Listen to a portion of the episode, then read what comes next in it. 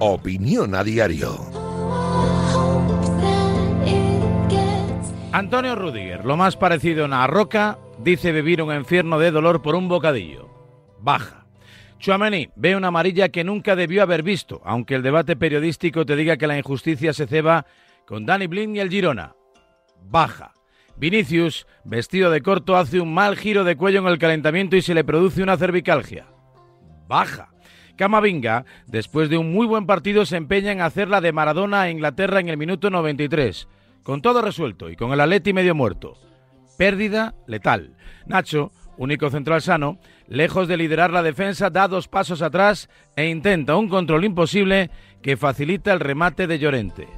Empate atlético.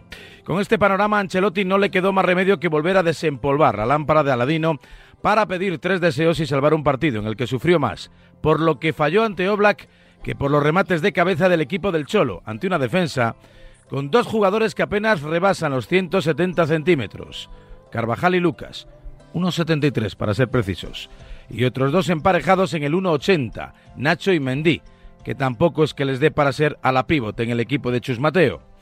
Ancelotti, a quien se le reprocha con algo de razón haber sustituido a Brahim, que terminó con bolsa de hielo en el muslo, planteó el partido con ambición y con determinación de ganar, por fin, a 90 minutos, a un Alete al que le faltó mucha energía y convicción en el primer tiempo, pero que reaccionó en la segunda parte con la entrada sobre todo de Lino y Pablo Barrios. Ningún equipo juega mejor que el Madrid. Ningún equipo clasifica mejor que el Madrid. Ningún equipo está sufriendo más por las bajas que el Madrid. Para estar caduco, jubilado, acabado y no sé cuántos participios más, no está mal el enésimo milagro de Carleto. Varela dice lo que piensa.